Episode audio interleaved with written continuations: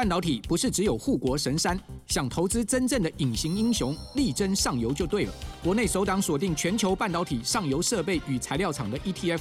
中信上游半导体股票代号零零九四一，带你与科技王者中的王者同行，指导半导体核心财富。二月二十六到三月一号，称王募集，申购速洽中国信托投信与全台各大证券商。投资一定有风险，基金投资有赚有赔，申购前应详阅公开说明书。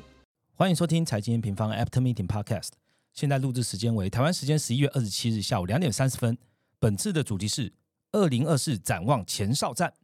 本集的合作好伙伴为统一证券，成立三十多年的统一证券，现在有个新品牌叫做 U Money。为了庆祝新品牌上市，现在完成线上开户就可以获得一零八八玩乐金，可说是市场上非常具有优势的回馈，而且手续费也比较友善哦。跟一般的证券账户最大的不同在于，U Money 走圈存制交易，透过智慧控管，让你在投资时候不必担心交易过头，在下单前自动帮你把关是否超过自身能力，避免违约交割的风险。这对希望精准控管资金的投资人来说有非常大的帮助哦，而且线上可以及时开户。目前已经跟二十三家银行约定绑定入金账户，不必再另开启银行户喽。如果你想投资台股、零股、定期存股或美股、借券等投资商品，U Money 的一站式服务都可以满足你的需求。现在 U Money 提供专属优惠，即日起呢到十二月底完成开户就可以获得最高一零八八玩乐金。里面包含 Seven Eleven 商品卡八百八十八元，跟 KKday 抵用券两百元哦。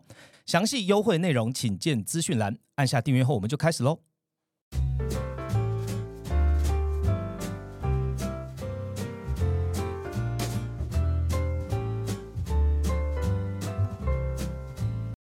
Hello，大家好，我是财经院方的 Roger。终于是哈回到我们的 After Meeting 的节目了哦。其实我们今年呢也在跟这个团队讨论哦，这个 After Meeting 对于听众朋友的重要程度哦。所以我开头呢先来问问大家哦，就是比较喜欢这个不中断的 After Meeting 系列呢，还是要偶尔穿插一些来宾还有重要的大咖的对谈？你觉得比较有趣呢？所以欢迎大家在一开始哦，先给我们在下方评价区留言，好，我们在二零二四年呢重新规划一下 Podcast 跟大家见面的一个样貌了哦。好，都讲到二零二四年了嘛，每一年这个年末哦。春初啊，年年末新年初，我们都会推出所谓的展望系列文啊，帮大家整理一下未来一年哦重要的几个经济重点，那让你可以对二零二四年投资策略呢前期做一些布局哦。这一次呢，我们一样理出了十一个哈很重要的主题，包含了经济是否重新归位啊，中国困境的解方啊，高利率之下要如何布局，以及三大关键风险，还有十大关注图表等等等等哦。所以现在呢，你只要加入我们的 MM Pro 或 MM Prime，成为我们的订阅会员呢，你就可以观看十一篇这个帮大家统整完的文章了哦。那如果你觉得只是看报告而不够全盘的掌握呢，那各位期待的 MEO，也就是我们的全球经济展望，也要和大家见面喽。你只要提前加入 MNPri 的年缴会员呢，就可以参加免费参加哦，即将在明年一月十号举办的线上直播，让大家从全球到产业投资整个 Top Down 的走过一次哦。我们也将透过直播的方式呢，让大家和我们的研究团队互动啊、聊天之类的。那今年的系列文呢，其实我们已经发到了第五篇哦。我们从全球的经济归位、高利率、台湾、中国、日本经济一路讲下来，那还有很多系列文要跟大家分享的要点。那接下来的文章呢，跟我们已经过去发的这些文章呢，有哪些要值得跟大家 highlight 画笔记的呢？所以我们就本集邀请负责系列文规划的研究经理 Viviana 和大家聊聊天了。欢迎 Viviana。Hello，大家好。好，是不是很久没听到你的声音了？对，我也很久没有来录音室了。对，听说很多你的朋友都在关注你。想说怎么很久没有出现？好久没看到比燕的头像跟声音。好，今天就来跟大家好好完整聊一遍哦。在开始之前，我先跟你分享一件事。就是你知道，我们今天早上有一位这个用户哦，专门写信给我们，他就说，哎，他看到我们的系列文写这个中国那篇报告啊，是他目前看过相对客观以及全面的报道了，他就是给我们正向的鼓励。当然，最后也有祝我们生意兴隆了。那你你看到这样的评论，你是不是觉得？还是认真写报是有很多正向回馈的。对，其实我有看到那个用户的来信，然后我就觉得还蛮开心，因为其实我们的报告，当然除了展望系列之外，就是订阅的会员每个月会有六到八篇的研究报告嘛。那研究报告其实除了，当然大多数还是都是跟行情、股市、汇市这些有关的，但其实我们也做了很多这种主题研究，就是可能是看一个比较。大的趋势，然后比较大的议题。那通常就是这种可能点阅率都会比较低一点，因为毕 竟没有马上跟行情有关嘛。但是其实我觉得。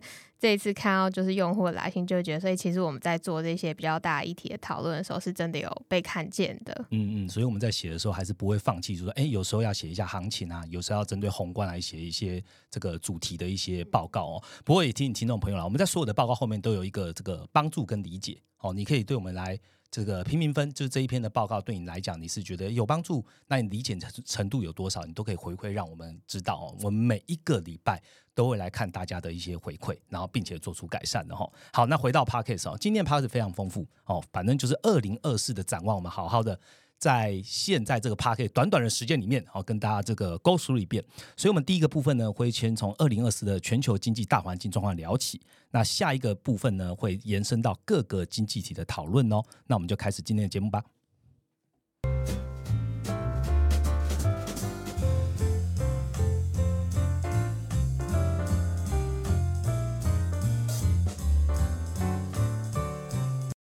好。马上进入我们第一个主题哦，要开始讲这个二零二四展望之前呢，也和大家分享一下，我们同步在十一月三十号了，已经发布了最新的十二月月报，因为大家听到的时候已经发布了哦。这一次的月报呢，除了讲二零二三最后一个月我们的看法之外呢，也有一个非常重要的环节哦，就是在创办人撰文里面。我们去审视并且回顾一下哦，过去一年 M 平方的看法跟市场的走势有什么是预期内，还有预期外的哦。那我们先请 Vivi 帮听众朋友分享一下过去这一年我们的看法吧。好，那呃，其实我们回顾的话，我们先搭时光机到二零二二年好了。OK，我们二零二二年的时候，我们第一次提出来就是所谓的三大对焦嘛，通膨、利率跟经济。那在这个三大对焦路径上面，我们也在过去两年就是一步一步的带大家看我们现在到哪个阶段。那我们也在呃。呃，去年的时候去提到，所以最坏的状况大概就会落在去年底到今年初。那确实，我们整个二零二三年走完到现在，我们看到不论是股市啊，或是看。呃，经济数据或是看央行的升息开始放缓，其实确实好像都是三大对焦已经要结束了嘛，所以这个是在我们预期内的。那另外就是呃，今年啊，尤其是在上半年，大家都还在讨论说经济衰退啊、硬着陆的可能啊，所以暴雷那些。对对对，就是看呃上半年的时候，其实大家其实都还是蛮恐慌的。那我们也在很多篇的报告都一直在提到说，现在的一个经济环境它其实是存在一个错置的，也就是说，服务业其实还很好，然后包括说。就业它其实还是非常供不应求的，所以在这种状况之下，其实你很难真的看到景气大幅的衰退。那最终我们看到确实也是如此。整个二零二三年过完到现在啊，其实全球 GDP 增长还是将近有三帕左右，所以看起来就是一个呃温和的一个状况，软着陆的一个情形。那再从循环的角度来看呢，我们看几个我们常提到的大循环，例如说制造业。今年是如期的进入到最后的库存去化嘛，甚至有一些产业下半年的时候还开始进行回补。那我们自己编制的指标制呃 M 制造业周期指数也是落地回升，也就是说整个制造业循环好像是如预期的要进入到上升段了。那再来呢，生产力循环。其实生产力循环在二零二二年的时候啊，市场就一路在讨论说，哎，这一次会不会其实不是生产力循环，是不是所谓原物料超级循环，变通膨循环了？对，那我们其实也有很多篇报告都在讲说，我们觉得不是，就是我们觉得。呃，反正不是走原物料超级循环，那生产力循环还会不会在我们就是在关注？呃，我们过去有提出很多的观察指标嘛。那这个一个现象，其实在今年整个 AI 的一个趋势也证明了，就是 OK，我们目前就还是是在走科技生产力的一个部分。对，那以上呢，其实是我们在呃过去一年到两年之间的 Health View，大概就是其实大方向都是符合预期的啦。但是当然也有就是超出我们预期的部分，就是我们算是意料之外的。例如说，中间油价一度因为呃地缘的一个关系，或者是意外的，就是沙特跟俄罗斯的这个自主的减产。油价一度也就是到九十以上嘛，所以这个东西好像就是有为通膨在带来不确定性，然后又或者像是说美国债务上限问题啊，这其实就有点不算是经济的范畴啊，就是政治政治了。对，然后债务上限问题，然后还有就是之后的后续的一个大幅的发债，那这些都有导致美债收益率一直好像下不来的一个状况，然后又或者是说联准会暂停升息的时间点啊，其实会发现它今天。呃，今年从年中之后，它看起来好像是暂停升息，可是它其实是走走停停，走一步停一步。对，然后这样的一个情况啊，而它不是直接是宣布暂停，也让就是金价其实在今年没有预期的看到，呃，如果我们预期也看到上涨，而是比较偏向是一个大区间震荡。嗯，那对于这些呃，刚刚就举例了这几个是超出我们预期的部分嘛，那我自己是觉得说，其实总金的研究。我觉得任何的研究，它就是会有不断的都会有变数出现。是。那但是呢，我们呃抓对大方向，然后我们面对这些突发的事情，或者是不如预期的发展，我们需要做的就是来去看说，OK，那这些意外的一个状况有没有影响到我们原本规划路径？是。例如说，像刚刚讲油价嘛，油价我们如果从供需的角度来去分析，就会发现说，哎，其实第三季就是供需最紧张的时刻。所以呢，呃，就是前面就是油价有到九十以上的那个那段时间嘛，所以如果这段时间油价都已经这么高了，然后还没有看到通膨再度的上行，那后续的可能影响可能性可能又会慢慢的在降低了。那这也是如同我们后来再去观察通膨的数据啊，确实还是持续的下滑。对，那油价现在也又再回到八十以下了。那又或者是例如说发债的问题啦，美元的上行，美债值率的上行，那我们就要去看说，哎，那这个是不是真的？有去引发一些流动性的风险，是不是真的会对市场带来影响呢？那我们也在很多报告其实都有提到，我们认为说不是，就是现在其实没有太大流动性的一个问题，或者是联总会刚刚提到走走停停的升息的一个步伐有没有改变？就是它升息已经来到末端的一个看法。其实，所以，所以最后其实看起来这些其实都没有改变我们的一个预估的路径。嗯。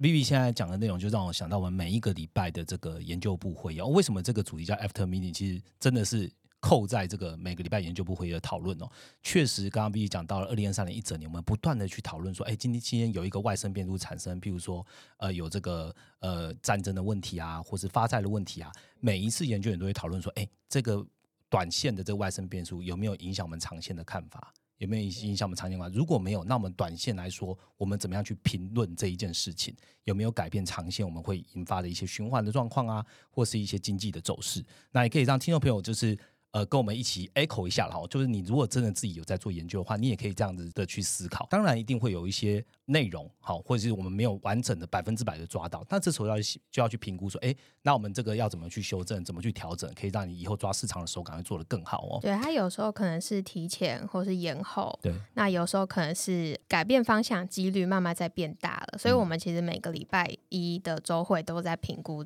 这件事情。嗯嗯嗯，好，欢迎大家就是。投 Me 一票，好，那我跟大家分享一下，其实二零二三年开始，应该说二二年底，我们就开始推出这个。展望系列报告哦，那当下的时空背景呢？如刚刚 B B 跟大家分享，我们就写出了这个高通膨啊，逐渐趋缓的观察，然后否视一下全球央行的这个升息的步伐暂缓啊，甚至点出了二三年让人为为眼睛为之一亮的这个经济体，就是印度，它什么黑马经济体哦。那今年呢，二为了二零二四年，我们再规划了十一篇的重点哦。那先请 B B 呢跟大家说明一下这一次的选择的文章架构它是如何呢？好，那我们这一次的展望，目前规划是总共会有十一篇的研究报告。那我们整个会探讨议题，从总体经济大环境的变化，包括说疫情后的一个经济结构，然后利率水平的改变。呃，这一块的话，其实就是如果上一次有参加 M U 的用户啊，其实我有分享以美国经济为例，在过去半个世纪有经历过三个阶段嘛，从大通膨到大温和，就是 Great Moderation，然后到我们现在，其实我自己会觉得它比较是处在一个后大温和时代。那这个也就代表说，哎，大温和那段时间的低通膨、低率环境会慢慢的改变。其实这些都会去影响到呃大家的一个投资，所以我觉得其实这几年非常重要，因为可能对于趋势上面，对于很多经济体来说都会是一个转变的一年。所以我们在这样的一个架构之下呢，我们就针对几个。呃，再针对几个我们认为比较重要的议题，或者是经济体聚焦去讨论二零二四，或甚至是更久的一个未来去做讨论。那其中就包括美国跟台湾的分析是一定要的嘛，然后另外还有就是中国、日本，以及呢我们这几年大家都在关注的印度。那最后最后，我们也会去提出说，诶，二零二四年呢，我们要看到的三个风险，或者是说，我们每一年其实都会在年初的时候去提出说，诶，今年要关注年度十张，对年度的十张关注的一个图表，会在系列文最后跟大家做分享。所以，嗯，十一篇的一个报告啊，当然还有其他一些议题，我这边就是呃。不全部都念出来啊！十一篇的报告总计应该会是上万字的一个天书 对，要看完应该会花不少时间。所以其实我们也透过就是年底这次 M U 的一个机会，我们在每一季的时候都会办这个 M U 线上展望啊。那这个时间大概会是用一个小时到一个半小时的时间，我们会在年底这一次 M U 呃，时间应该在明年初，对，然后呢？统合这十一篇，就所有的看法、最重要的重点以及脉络大概是怎么样，让大家更能够有系统性的去了解明年的一个总经趋势。那如同我刚刚前面有跟大家分享了，这一次的这个 M E U 呢，只要你是年缴的用户都可以免费参加。当然，你是这个月缴的用户或是一般用户的话呢，也可以直接参加我们的这个 M E U，在线上参加哦。好，那如果就是我们的月缴用户，或是你还没有订阅的话，其实我们也希望透过这一集的 podcast，因为等一下我们其实会探讨很多，就是我们在这一次展望系列文会带到的一些议题，就为什么我们要讨论这些议题以及他们的重要性。可以听完这集 podcast 的时候，再来决定你要不要看这十一篇的报告以及加入我们的年缴。好，既然都已经讲到要来好好听一下这一集 podcast，我们就从全球视野开始好了。这个有关注我们的快报或是 MEU 的啊，就是其实有在。M 平方有常常在今年提到了一个名词哦，叫周期错位。其实刚刚比比娜在前面也有讲到。那先请比比娜跟听众朋友说明一次好了，什么是全球经济周期错位？对于整体的经济环境又有什么影响？那就先解释什么是周期错位好了。周期错位啊，其实就是呃全球的解封啊，然后还有这一两年我们看到制造业的修正，造成就是说从去年。下半年，然后到今年，我们看到很明显就是服务业很强，那制造很弱。对，然后呢，它延伸带来的就是，诶，美国很强，但是非美这一些以制造业为主的新兴市场很弱。再来呢，除了产业之间之外，制造业本身它之前也因为呃供应链的一个瓶颈，导致产业之间的一个复苏时间差距其实很大。例如说，汽车很早就已经完成库存修正，因为它根本就没有库存，对 它直接就开始补库存了。但是呢，反而像是半导体，之前就是缺料缺最严重嘛，然后很多很多的 overbooking，那这些 overbooking。在经济开始下行之后，就变成过度过度的一个库存，对，所以半导体看起来好像库存修正又特别久，所以这就是所谓错置的一个现象。那这个现象呢，就导致资产价格怎么样去波动？我们看到就是刚刚提到美国强非美弱嘛，所以呢，美元跟美债值率今年其实都还蛮强的。那这样的一个资产的现象，就会造成对海外呢再度的造成资金的压力，因为资金就回到美国去了。对，所以呢，这个是整个周期错置下。我们看到就是呃经济体之间的一个现象，但我们发现说明年这个现象可能会慢慢开始改变了。这也是为什么我们在系列文的第一篇就先去提到这件事情，因为我觉得我们要先呃有一个 big picture，就是先抓到说整个一个总体经济的大环境是怎么样，我们再来讨论说，哎哪一些经济体可能会 outperform 嘛？呃，我们看到这个现象反转，其实它不仅仅是跟产业有关，跟经济体有关，跟资金面变动也会有关。那为什么我们会这样说呢？其实我们已经从三个面向开始看到这个周期错置的现象要慢慢收敛了。第一个现象呢，就是呢，今年为什么美国它可以呃一直表现这么好？全球都在高利率，可是好像只有美国的消费没有受影响呢？这就是因为其实疫情之后，很多的国家都有做非常大规模的财政刺激嘛。但是呢，呃，美国人特别敢去花这些钱，也就是说，各国都有很多的超额储蓄。可是呢，美国人他消耗的一个超额储蓄速度是比其他国家还要再更快的。那这样的一个状况呢，其实我们发现到，在今年底之前，美国的民众他的一个超额储蓄已经慢慢就是用尽了，就是他的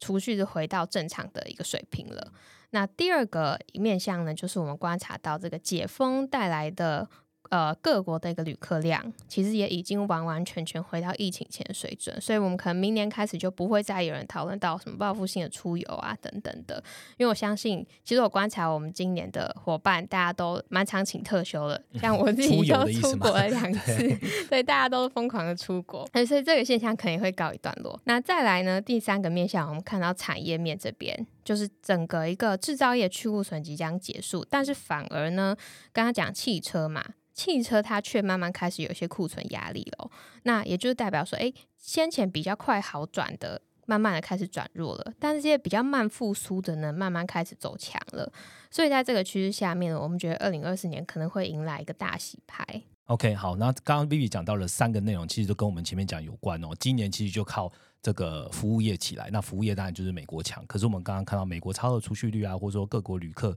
他的这个出游啊，其实已经到回到疫情前的水准，没有在所谓的报复性。那第三个就是，哎，原本这个制造业里面比较撑得住的汽车啊，没有库存的状况，看起来它去库存也即将结束，所以开始慢慢有一些库存压力了哦。所以在二零二四年可能会有些改变。那改变是什么呢？其实第一篇报告里面我们都会完整的跟大家交代，甚至接下来我会跟大家分享哦。那接下来我们来看利率好了，利率就是一样的关键字哦还，higher for longer。再讲的就是市场对利率水准哦，可能认为会维持的更高，而且更久。那我们现在看到联总会十二月维持利率不不变的几率，其实还是蛮高的。不过市场还是在在确认这件事情，到底 longer 到底是会到什么时候呢？那降息时间又是什么呢？二零二四的利率预期，B B 可以跟大家分享一下。好，这边带到就是我觉得第二个最重要大环境，大家先知道，就是说，哎，明年的利率水准到底是怎么样？那讲利率之前，我们还是先来看一下通膨。其实今年全球通膨都在降温，但是我觉得这个速度很显然是不够快的。像是美国十月 CPI 三点二三个 percent，欧洲二点九，台湾三点零五。都还没有回到央行的目标，央行目标两趴嘛。对，而这些其实已经是比较好的，就是通膨已经舒缓的，算是比较快速的。我们来去看 IMF 的预估，它预估呢，整个一个全球通膨在二零二三到二零二六分别是六点九、五点八、四点六、四点二。哦，那所以离两趴更远。对，就是因为可能有其他的一些国家，它的通膨其实还是比较高的。那如果我们只看成熟市场呢，其实也是预估要到二零二六年才会回到两帕央行的目标。所以呢，这件事情它代表就是说，哎，通膨的趋势 OK 是下降没有错，但是可能还不够，就是它需要呢，我们看到它持续的，明年还是要它继续降才可以。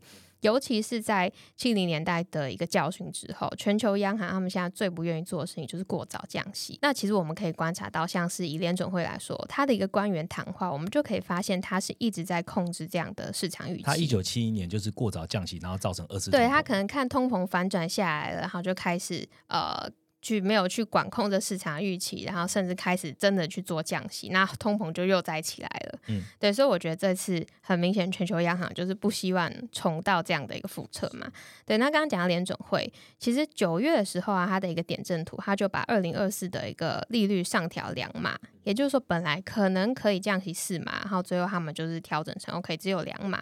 那市场对于明年的一个降息预期是不断在延后。那目前大概是落在年中左右。那其实我们也可以发现啊，就是说现在市场是认为十二月就是百分之百不会再升息了。但是呢，我们会发现，但是联准会好像都。不愿意去承认这件事情，他不承认。对，也就是说，就算他真的不会再生了，他也不要现在告诉你。是，对，这就是在管控预期的一个方式嘛。所以基本上，我们认为啊，在这样的一个情况之下，就算明年呃通膨持续的下降，就算明年有降息的空间，我们也很难在短短一年之内就再看到一个低利率的回归，除非那是大衰退啦。但是这不是我们的基本情境嘛？也就是说，高利率的环境其实会维持更久。那我觉得这件事情对于很多可能是零八年之后才参与市场的人来讲，它是一个很大的一个变革。好，那都讲到了高利率环境哦。我其实我们这次展望系列蛮特别的，我们还为了这个高利率环境的投资策略哦，单独做一篇量化报告。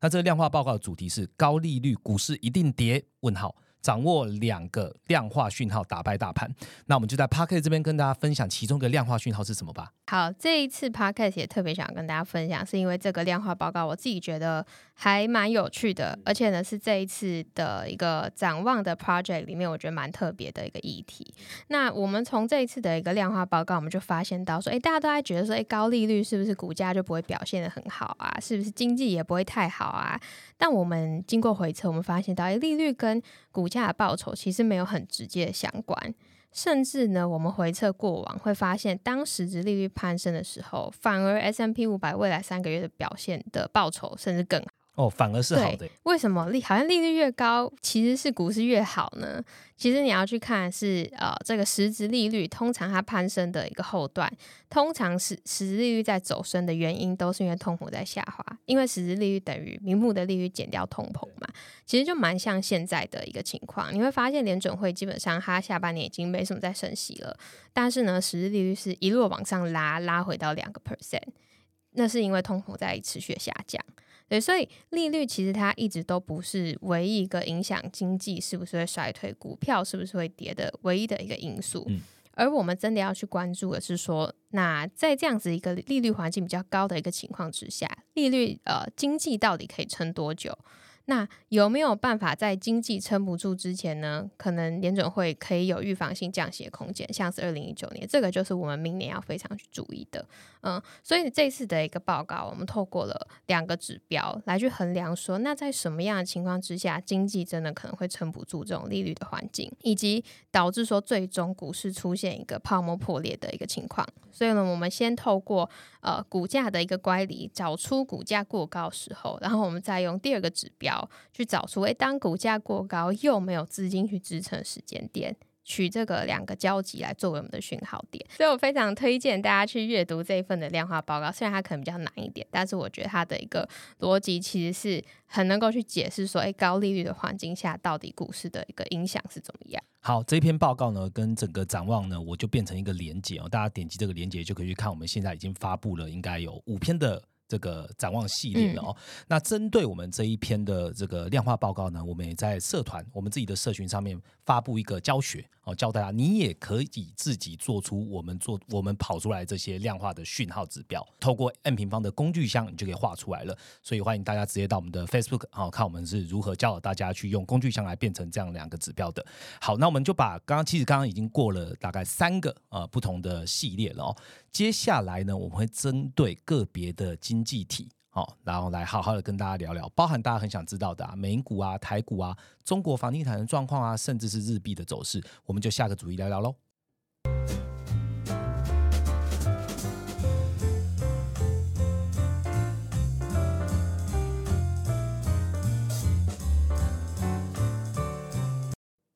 好的，进到我们第二个主题了。如果你现在已经是我们订阅会员呢，建议可以打开网页和我们一起听下去哦，会比较好的吸收跟学习了。那第一个经济体，我们来聊聊，当然就是牵动全球经济的美国。近期我们看到这个，刚刚 B B 提到嘛，通膨超预期的降温了哦。那经济的部分呢，我们先前有提到，不要太热啊，也不要太差，温和扩张才是最好的剧本。所以问 B B 啊，目前美国的走向仍是朝最佳剧本走吗？好，我们先讲美国今年的表现。美股今年应该可以说是非常强劲，几乎是完全重返牛市嘛。那这里面贡献最大，当然就是科技板块。那但是呢，你如果去观察，尤其是年终之后，每一次美股的修正反弹，到底是到底都在跌什么跟涨什么？你会发现每一次的一个反转点，基本上都跟利率有关。包含八月的时候，美债殖利率升破四趴，然后再来就是九月的那一次 FOMC 点阵图，刚刚提到嘛，把明年的四码变成只有两码空间，对，然后再来就是十月这一次公布，呃，前一个月的 CPI 房租是超预期回升，这三次八九十月分别都造成美股回档，就是大概是五个 percent，甚至有一度有有一次是大过五个 percent 啦。所以呢，其实这就是在反映反映前面提到，就是美国独强的一个经济格局啊，资金它应该是往。呃，资基本面比较好的地方流嘛，所以呢，资金就往美国去集中。那但是呢，这又推升了美元跟美债值率，结果反而杀到科技股。那同时呢，再来就是说，美国的经济太强，也会让联准会对通膨还是有疑虑的。另外，经济很好，其实也会让联准会有理由持续来去做升息的动作。所以，所以呢，反而哎，经济太好，好像要变成一件不好的事情了。那这也是我们在这次月报里面，其实创办人专文有提到，就为什么说好像过去几个。个月，呃，坏消息变成好消息，好消息变成坏消息，所以展望明年呐，美国的一个经济不要太强，其实它反而在现在这个阶段可能会是有利于股市的。包括我们看到近期的非农就业月增的一个人数，从原本的二十九万降到大概十五万，算降温了。对，是降温的。然后呢，房市的一个数据啊，像是呃领先的一个独栋新屋的指标，也都是有回落的一个状况。哎，现在看起来好像哎，整个经济没有过热，它慢慢有比较是降温，然后回到温和成长的一个迹象。对，所以我们觉得这个是好事。但是呢，你要 去注意的就是，诶，这个降温也不能真的降太快，因为你如果真的直接就是下去的话，那又变衰退嘛。对啊，所以呢，其实我觉得明年美国的一个经济这个东西是非常 tricky 的一件事情，就是你太你不能太好，但是你也不能真的太差。那呃，市场现在担心的点啊，其实就是说。包括前面提到超额储蓄用完之后啊，整个一个美国消费力道是不是明年就会开始受到真的开始受到利率的影响了？包括信用卡、车贷啊，或者学贷，今年有在讨论嘛？这些可能都会开始慢慢有压力，尤其是像是信用卡，因为它是一个浮动利率的嘛。那我其实我们可以看到，我们刚过完这个 Black Friday 嘛，黑五的一个销售，其实美国这一次黑五的销售表现是非常还不错的，对，对我自己也有贡献一些 销售量。对，那这一次黑五的单日销售是九十八亿，那它整个一个十一月消费季啊，创造的营收跟去年相比是增长四点八个 percent，所以其实是表现很好的。只是说我们以站在一个展望明年的角度来看的话，我们就要开始再往后一层去想，说，哎，这一些消费这么亮眼的数字背后会不会都是杠杆消费，就是信用卡？对，那这个信用卡呢，可能明年。在呃利率环境还是比较高的情况之下，尤其超额储蓄又用完了，那这是不是就要还回去呢？我觉得这个是明年我们在观察美国经济首要关注的一个重点。嗯，我记得好像前几个月也有讨论到，就是呃信用卡贷款可能会缴不出来的这种市场的杂音。哦，对，那其实就是大家都在想，哎，美国超额储，反正重点就是美国超额储蓄快要用完了，嗯，那大家开始会做更多的杠杆消费，那。可能就会影响到经济。那毕竟刚刚刚刚跟大家讲完之后，其实重点就是今年我们都会发现哦，我相信很多市场都在讲，美国经济太好也不行啊，太坏也不行，最好就是这样。那为什么太好不行，太好不行？其实重点就回到利率了。OK，那希望这个里面的内容呢，大家现在如果是订阅会员，你可以直接来翻哈，我们有很多的图表可以跟大家说明了。好，美国是最大的消费经济体哈，我们美国的消费季一些高频数，我们刚刚讲一些数据发现，这一次的这个 Black Friday 哈，或者是 Cyber Monday，其实表现都还不错。那我而且呢，有一个商品看起来这个需求蛮强的，包含电子产品。这个我们从一些 Adobe 的高频数据看到的。那所以我们把目光放在观察全球电子产业荣枯的台湾的近期呢，台股回到万七嘛，哦，今天的表现，今天我们录音的时候表现也还不错。那台币呢强升，充满三十二了。上一集我们在 p a c k e t 中呢，其实曲博还有我们的 Jason 好聊到了这个高阶半导体景气底部也离复苏不远了。那我们还可以从哪些重点数据来看这个台湾哦，二零二四年景气跟产业复苏状况呢？那除了美股之外，今年另外表现最好就是半导体跟台股嘛。对，整个费半指数 YTD 是将近五十个 percent，台股的话也是超过二十个 percent，所以是也算是技术性的一个牛市了嘛。那我们回顾今年台湾经济表现好了，我们看到从第二季开始，GDP 就结束了连续两季的负增长。所以其实台湾去年底到今年初其实是有技术性衰退的。对，因为负增长了。对，但是呢，这个负增长在今年就结束了嘛。那我们其实看今年台湾经济，你去拆解它的 GDP，你就会发现它其实是靠内需消费在撑的，出口是到下半年才开始起来的。那展望明年的话，其实我们先讲内需消费。其实就跟全球的一个趋势一样啊，就是国际解封之后，就不太可能会再去看到就是报复性的出游了嘛。其实。如果大家可以直接去看我们网站上的产业专区，你就会发现台股里面的一个观光旅游业，它的一个十月月营收已经创高，完完全全收复疫情的那段缺口了。那年增率十月的时候是将近六十个 percent，所以明年就是观光旅游，它不是一个像是例如说科技的一个不断是有技术创新的一个板块嘛，所以明年很难再维持这种超高的一个增速。所以在这样的一个情况之下，明年台湾经济能不能够持续好呢？关键其实在出口。那出口呢，其实就索性如同刚刚 Roger 提到，我们在年底开始看到国际对于电子的一个需求开始回升了。那这也反映在经济数据上面。我们看到台湾九月出口是结束连续十二个月的年减，然后景气对的信号也是从九月的时候从蓝灯首度的翻到黄蓝灯。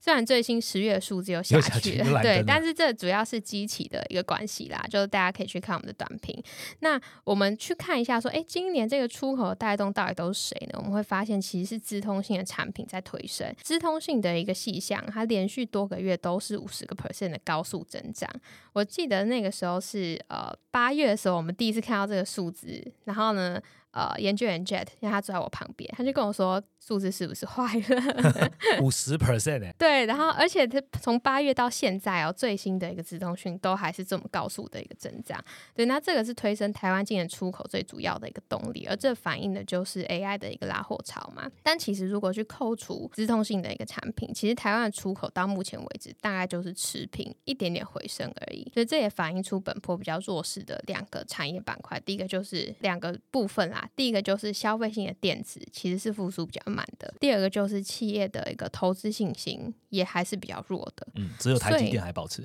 对，呃，其实台积电其实你去看它前几次的法说会，好像都是比较中性嘛。那我觉得这一次台积电的法说会，为什么我们觉得很关键呢？其实就是因为它没有去下修资本支出。那它没有下修资本支出，其实也就代表说它看好明年的需求嘛。对，然后投资性是在回来的。所以我们去展望明年台湾的一个重点啊，当然就是看强的部分，资通性的那一块是不是能够续强。那再来更重要的是弱的地方是不是也可以拉起来？就刚刚讲这两个比较弱的一个部分嘛，这就会是明年的观察重点。那我们最近其实就已经开始有看到，除了刚刚讲台积电嘛，然后还有看到消费性的一个复苏啊，包括说全球的手机销量终于要翻正了，然后还有记忆体的报价回升等这些讯号，其实都会是我们在展望明年台湾经济的时候很主要会去看的一些指标。嗯，所以台湾的重点就是说，哎，二零二三年台湾哦，上半年其实靠内需撑起了半边天，那下半年的话，看到哎出口慢慢的好起来，可是真的要看到明年到底有没有把台湾经济再拉出一波，就是基本面在往上成长的动能，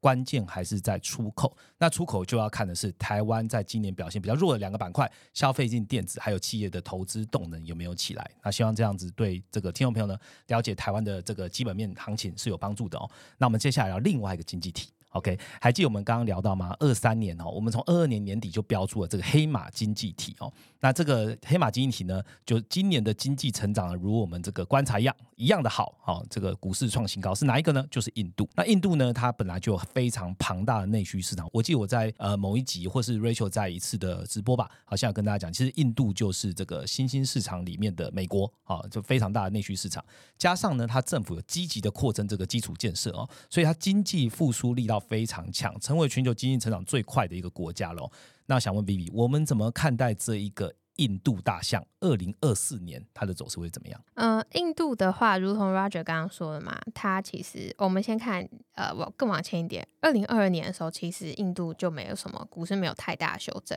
而今年呢，它的股市是持续的创高。那你看新闻会觉得，所以好像哎，美股也在创高啊，台股也在创高啊。可是呢，这个可能写的创高都是呃修正以来的高点，波段创高。对，波段创高。但是呢，印度股市今年是创历史新高，因为它二二年就很强，二三年就更高。对，所以这个其实是蛮难得的。那展望二零二四年，我们首先可以先看一个数字，IMF 预估印度明年的 GDP 成长是六点三个 percent。你光是看这个六点三，其实它就已经是所有国家中主要国家中里面最高的。这不就是以前中国的一些数字吗？对对对八点多。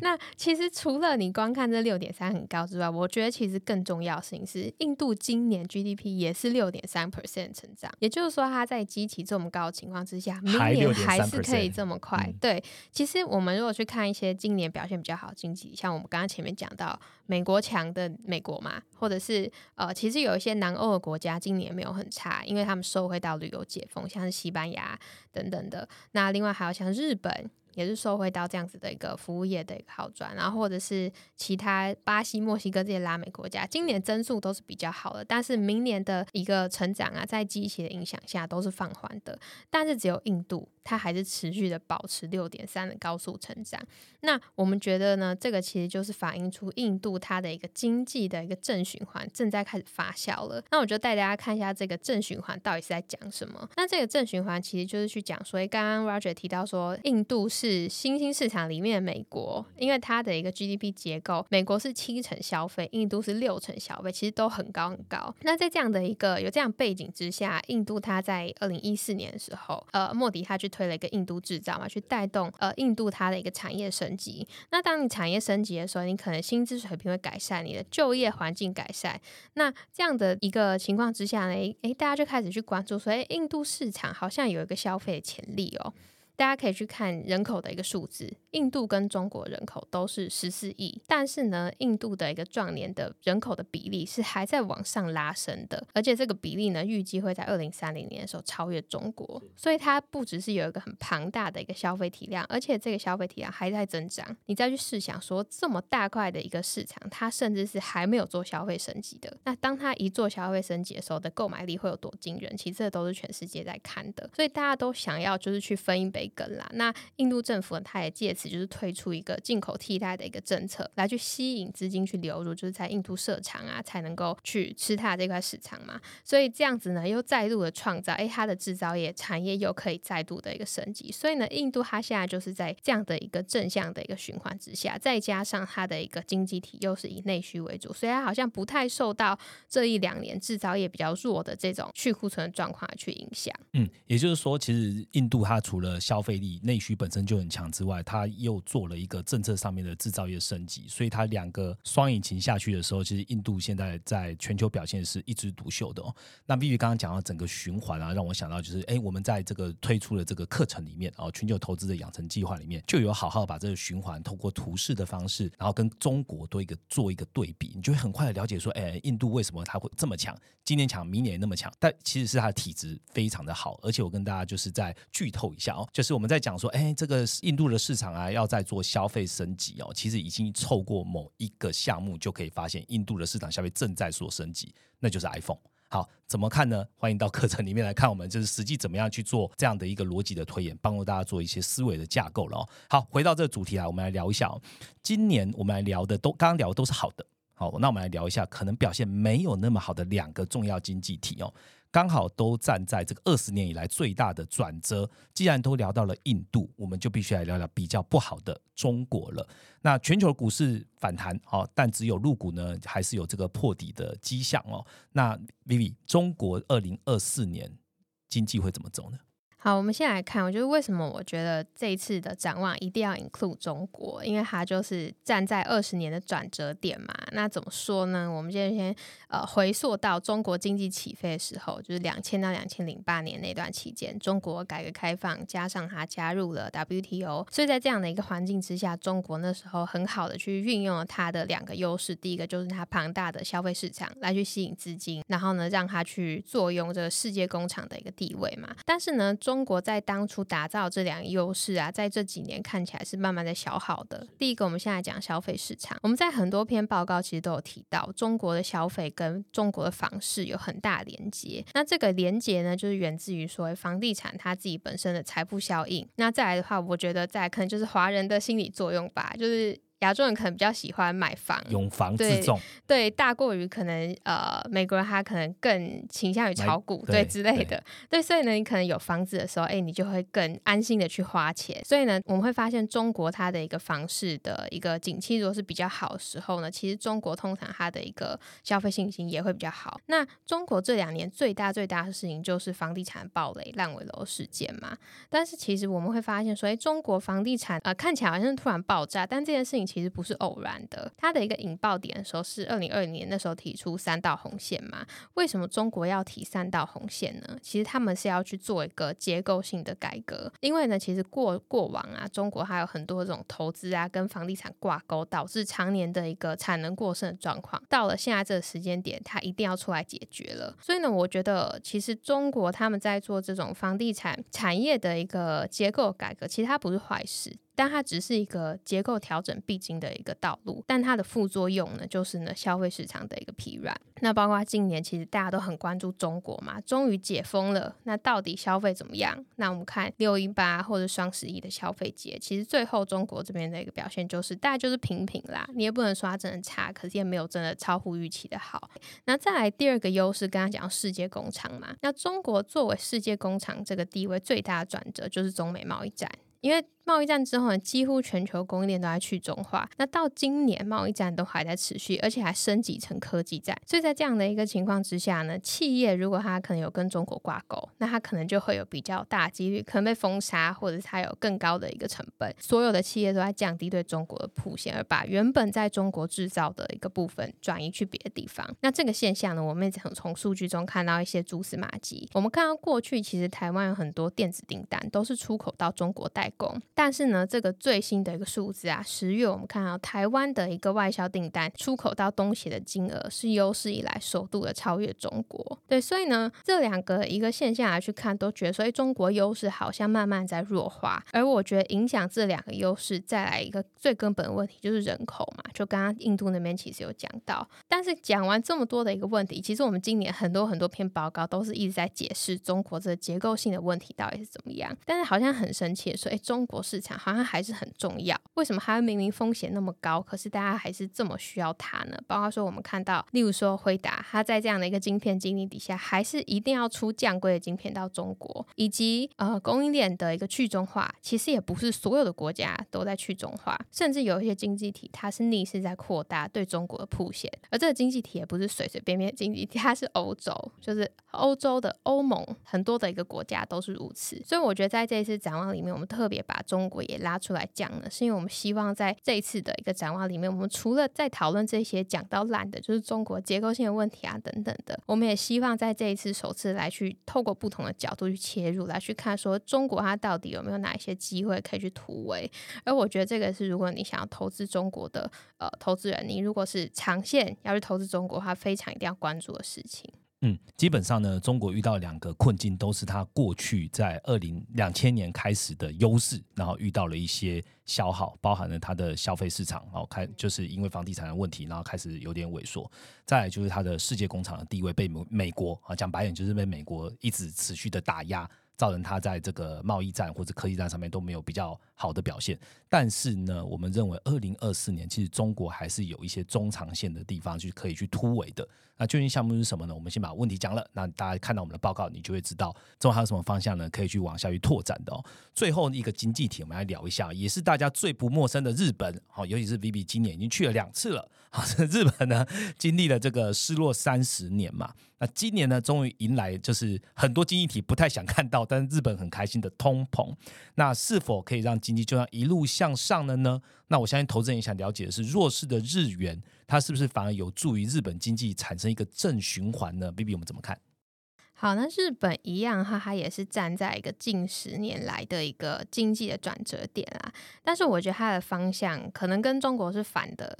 也可能不是，我们还要再观察下去。对，那怎么说呢？其实日本在过去的几十年啊，就是它在九零年代之后进入了失落三十年嘛。那失落三十年最重要的特征就是低通膨，甚至通缩以及低成长的这个特性。所以其实以前研究日本非常无聊，就是它的数据其实没什么波动，然后央行反正开会就是一直割割割到底这样子，也不用再讨论央行了。对，但是今年很不一样，你会发现今年。大家都非常关注日本的一个动向，因为日本终于看到通膨了，而日本央行也在今年频频的有动作。YCC 对，那在看到呃日本的资产日经跟日元其实波动也很大，日元可以说是今年全球最弱的汇率之一啦，所以就是还好在今年去了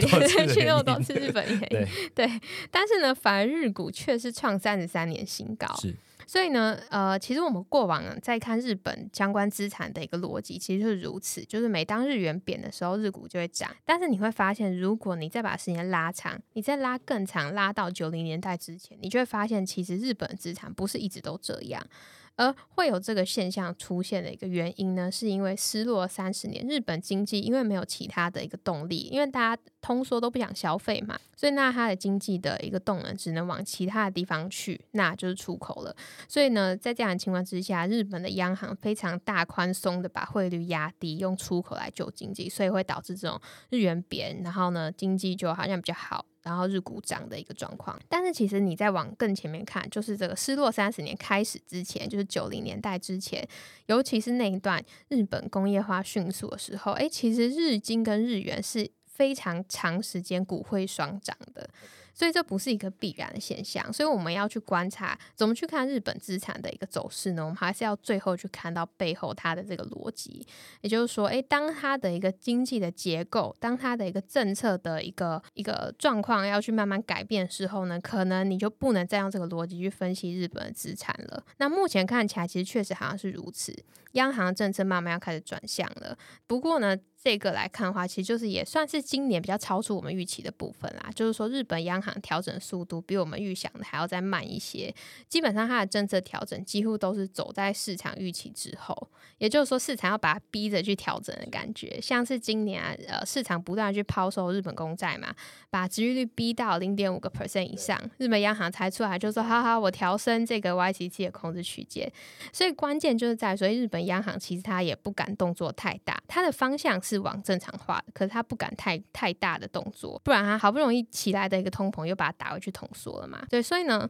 明年呢我们要观察日本的一个关键就是这个。那一个很重要关键指标就是日本的实质薪资，因为如果它的一个实质薪资好转的话，不仅代表是呃它的一个通膨是稳定的。再就它的消费力是回来的嘛，所以呢，在这样的一个情况之下，我们觉得是有机会持续货币正常化的。那其实呢，在这样的一个政策改变的情况之下，那就代表说，哎，日元跟日股负相关也会慢慢消失。所以我觉得今年这几年啊，对日本经济来讲，也是一个非常重要的一个转折点。好，谢谢 B B 啊。我们大概把这个全球的这个经济环境，然后包含了几个重要经济体都走过了一遍。那当然，在这个报告里面有非常多的图表，跟我们更深入的观察，包含最后 M N 研究员的 comment，大家都可以在这个展望系列里面呢看的报告，你就可以完整的了解哦。那我们现在其实展望系列文呢已经发布到第五篇了哦。那接下来还有一些重要的这个。系列会同步在十二月底前依序的公布哦，包含了十大的关注图表，然后 ETF 的趋势解析，然后印度的高光时刻，还有三大关键风险哦，等等等等，我们都会在 N 平方的这个快报哦发布，让订阅会员可以参加。当然呢，刚刚有提到嘛，最后一站哦，这个系列的最后一站就是明年的一月十号，我们的 MEO MM 全球经济展望。也即将在线上跟各位用直播的方式跟大家走完一整年，二零二四年我们究竟是怎么看了？那只要你是 M M Prime 的年缴会员呢，你就可以免费参与喽。那讲到直播呢，节目的尾声呢，也在提醒一下哦，大家就是在下个礼拜二，十月五号哦，就是你听到 p a r k e t 可能过两天了，十二月五号的晚上呢，我们会举办一场免费的直播。这个直播蛮特别的，它是在聊聊未来五年影响你的决策关键趋势对谈。那这个直播上面呢，有 Ryan。还有 Jason，还有这次呢，在全球投资的养成计划的三位领学导师，包含范奇斐、敏迪跟曲博，一起来上线跟大家聊聊，包含的课程的内容啊，跟一些在国际时事上面发生问题的时候，我们究竟要什么样的角度？来去观察它，并且影响你的投资。那也邀请大家哦，在十二月五号的晚上，大家一起在线上跟 M 平方还有其他的朋友在线上见面喽。那今天节目到这边，如果喜欢我们节目的话，别留下五颗星，别在下面评价，让我们可以做得更好。我们就下个礼拜见喽，拜拜，拜拜。本次片头合作伙伴为统一证券经目的事业主管机关核准之许可证照字号为一百一十年经管证总字第零零六七号。投资交易具有一定风险，交易人应先评估本身资金及负担风险之能力。